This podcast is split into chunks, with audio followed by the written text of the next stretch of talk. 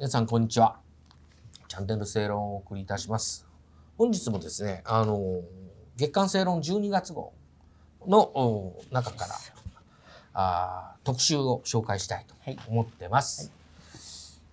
編集長どうぞよろしくお願いします。お願いします。えっとこれあの月曜日の配信では、えーこの解散命令請求への疑義だったんですけど、うん本日はこの迫る台湾総統選というものを取り上げました。これ、えっ、と、来年の1月ですかね。はい、4月の13日ですね。はい。外国の選挙を、まあ、しかも総統選、まあ、近くはあるんですが、近い外国ではあるんですが、これを取り上げた起因みたいなものから。経緯というかですね、狙いというかあのまあ台湾総統選が近づいてくる中で、まあ大体日本ではいろいろ報道がされるんですけれども、はい。結局その何が本当にその台湾の中で、えーどういうこうこの政治闘争というか何が起こってるかっていうのがいまいちあんまり伝わらないんですよ。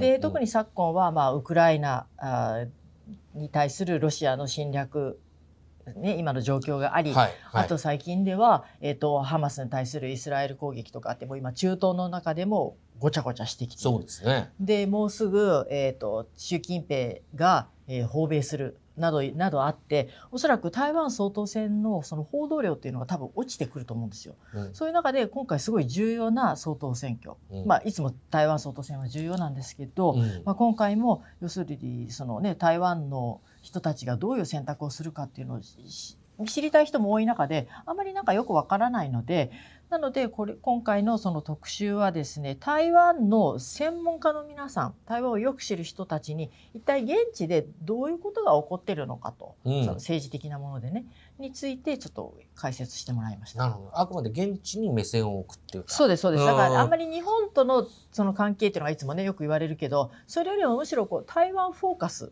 うんのものを意識しました。なるほどなるほどはい。それで、まあ、具体的な、あの、特集の見どころについて、まあ、一本一本原稿を見ながらですね、はい紹介していただけ。はいえっと、最初にね持ってきたのが、うんえっと、拓殖大学の海外事情研究所教授のモンマリラ先生、リラ。はいはい、モンマ先生は、まあ、あの台湾の、まあ、え専門家でもあるんですけど、はいはい。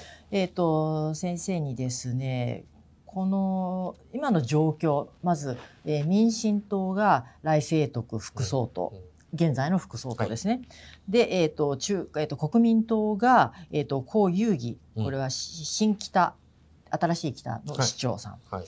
で、えっ、とそれから民衆党のえっ、と柯文哲主席。うんえっ、と彼は前台北市長ですね。うん。うん。であとは無党籍のえっ、と郭台銘さん。これは本杯の創業者。はいはい。まあ、各対面さんについてはですね、えっとそのえっとせ先に述べた3人については党の、えっと候補として名乗りを上げてるんですけれども各さんについてはこれ11月2日までに、えー約30名の、えー、あ30万人。30万。うん、30万人の署名を集められるかどうかで、えーその後に、えー、と台湾の、えー、と中央選挙委員会が、えー、11月14日までに各さんに、えーその、えー立候補する資格があるかどうかっていうのの発表がされるとい。うことで、まあ、まあ実質的には、まあ、この3人ね、来清徳さん、えっ、と、こう、えっ、と、こういう義さん、えっ、と、柯文哲さん、この3人の争いはい。だということで、えっ、と、まあ、えっ、と、このケーススタディ、まあ、要するに、えー今、来清徳さんがやっぱり支持、えっ、と、優勢なんですけれども、その他の、えっ、と、野党2候補が、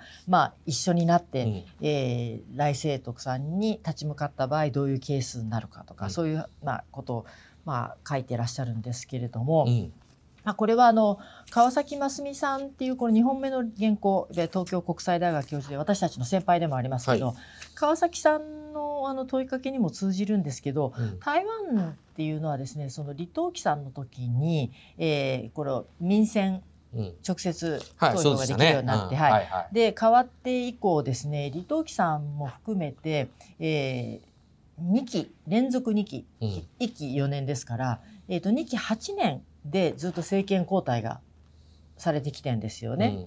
えー、と李登輝さん行ってそれから陳水扁さんこれ民進党。でその後国民党の馬英九さん。その後現在の、えー民進党の蔡英文さんと続くわけです。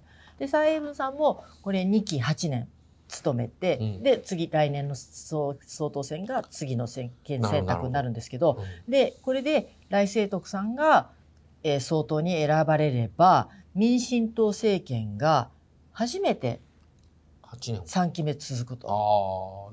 いうようなことでこれはあのすごく注目に値するんです。はいはいはい。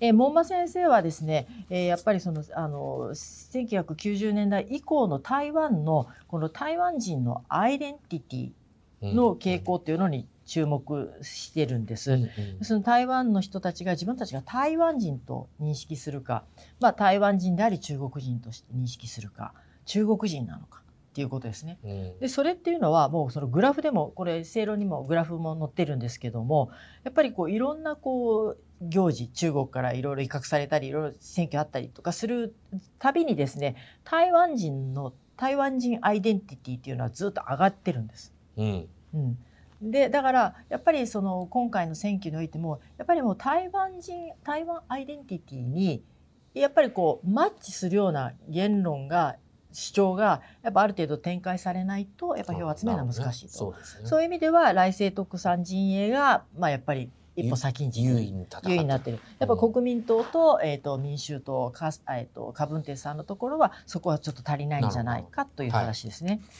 でえーとまあまあ、詳細はこれよりもっともっとあの深い内容をたくさん書いているのでぜひ読んでいただきたいんですけど。で川崎さんはまさに先ほど言った政権生命8年。うんのジンクスというのが破ら破れるかとうんいうことを書いてます。でそこにはやっぱりその周りの、えー国々もやっぱりこの台湾の民主主義というものをやっぱこうもうちょっとバックアップしてそのこの政権移行なり何なりを確たるものにしてあげるべきだという指摘ですね。うんで3本目はこれはあの藤重太さんって言って藤さんはもう台湾にも学生の時から長年いらっしゃる方でで台湾でビジネスもされている。うんで藤さんがですねあのちょっとその台湾政治を一歩踏み込んだ論考を書いてくださってます。これはすごく面白くて、うんうん私たち普通その民進党とか見ると民進党だけしか意識しないじゃないですか日本にいると。ところがね富士山のこれをで私も初めて知ったんですけど民進党の中にもですねそのいっぱいグループがあるわけですよ。うん。ね、でそこで、えー、と新潮流系っていうねうん。あのその来清徳さんの属する派閥とかね。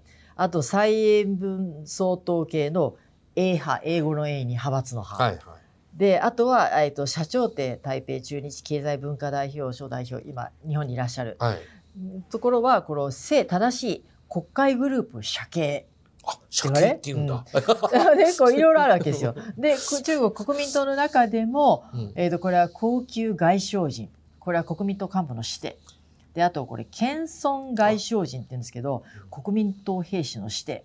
あと本土国民党。これ台湾本省人の大きな3つの勢力があると。あ国民党もね。うん。うんそういう話をなんかちょっとこう奥深くまで、うんあんまり聞いたことない。あんま聞いたことない。これえへーって面白いんですよ。面白いですね。でどういうふうにその候補者たちがねあの選ばれてくるとかそういうあのちょっとこうあまり他では見ないようなうんはいはい。は話でこれは面白いと。でであともう一つはこのね在京ジャーナリストのテイ・チューランさんってねテイさんってまだわ若いんですよ。80 1985年生まれのね。はいはいで彼はあのオードリー・タンの本を書いた人でもあるんですけれども、テイさんが若手台湾の若手政治家がね今のこの安全保障的なその危機などについてどう見てるかということを、えー、と台湾割と日本との似たような問題意識だな。そうそうそう、うん。で台湾の議員さんにインタビューしてるんです。大体うん。40代前半からまあ50代ぐらいうん。前半ぐらいの方をいろいろ聞いててですうん。ね、まあそんなに我々とあんまり違和感はないんですよやっぱり感覚としては。なるほど。ただやっぱり決定的に違うのはですねこれデイさんも書いてらっしゃるんですけどやっぱりあの台湾は、えー1968年の時ね、まあ、台湾海峡危機があるわけじゃないですか。はいはいその時にやっぱり今のその50歳ぐらいの人たちこの中ではあの陳さんっていう、えー、とこの議員さんうんとね陳さん陳さん。そうそうそう陳維新さん。っうん。ていうね、えー、と方がいらしこの方がおっしゃってるんですけれどもそう陳さんがねえっとあこの方は国民党所属の立法委員で外交国防委員会に所属するはい。方なんだけど、あの陳さんがやっぱ大学生とかに時のあ当時ですねその海峡危機があった時に多くの人がやっぱ遺書を書いて当時胸ポケットにしまってねその金門島とかそういうはい。その中国と台湾とのそのもう最前線ですね、はい。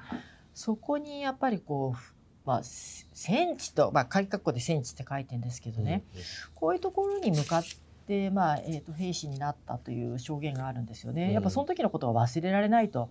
でテイさん自身も当時小学校だったんですけども多くのクラスメートがニュージーランドとかカナダとかに突然移住したりしたんですって。あうん、だからやっぱり若い世代はやっぱその台湾海峡危機っていうのを経験してるだけに実感がない。実感いや実感がある。あ。あ、いや、実感がある世代が50代でしょ？50代前半の、うん。でもテイさんたちもやっぱりそういう空気の変化っていうのは分かった世代なわけですよ。ああ、そうか。う。うんん、30代の人でもうん30代40代。うん。なのでやっぱりここの人たちっていうのはこのあの中国によるその武力侵攻っていうのに対する危機感はやっぱり強いと。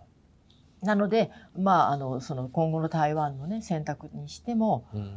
まあ、やっぱりそこのところがやっぱ念頭にあるっていうことがよくわかりますよね。うん、でそれからあの山本克也さんってこれ笹川平和財団の主任研究員なんですけど山本さんはあの元海上自衛官なんですけどね、うん。まあ、山本さんはこれは日体のことにちょっと言及していただいてるんですけどやっぱり日体っていつもね、えー、といい関係だ関係だって言われるけど実を言うと,、えー、と弱い和。これあの環っていう和和ですね。環。境の間で、はい。あの、ね、そうですね。ね。それがあるっていうことで、まあ、特にそのうちの2つっていうのはね日体間の意思でなんとかなるものだと、うん。あの分かり合ってる分かり合ってるって言えども実を言うと台湾と日本っていうのは違いも多いんですと。うん。見てる風景も違うんですと。そういうところのそのギャップを埋めるためにねやっぱりちょっとやっていかなきゃいけないということを問題提起されています。うん。で、えー、とそれからあと李正輝さん。この方は、えー、ともう日本にもあの学術機関というか変だけど、えー、と慶応とかね同志社とかいろいろ先生、まあ、教鞭取られてまあ、まあ京大の、えー大学院かな？も出てる方なんですけど、うん。えー、とテイさんはその経済安全保障と政経分離の限界ということを書いてやっぱ中国と台湾っていうのはやっぱ経済とあの経済の関係が密接っていうのもあるからねなかなか関係を悪くしちゃいけないっていうんだけどやっぱりこの経済や安全保障が絡んでくるとやっぱ話はそうじゃないですよとうん。いうことでこの複雑さっていうものを解説してくださっています。でこの他にもその、まあ、うちの台北、えー、と支局長の矢板昭夫えー氏の論考、いつもね、チャイナ監視台ですね。はい、チャイナ監視台はい。も含め、えーそういうものもありますんでぜひ今回ちょっと。ちょっとあの違ったテイストだと思うんでぜひ読んでいただければと思います。よろしくお願いします。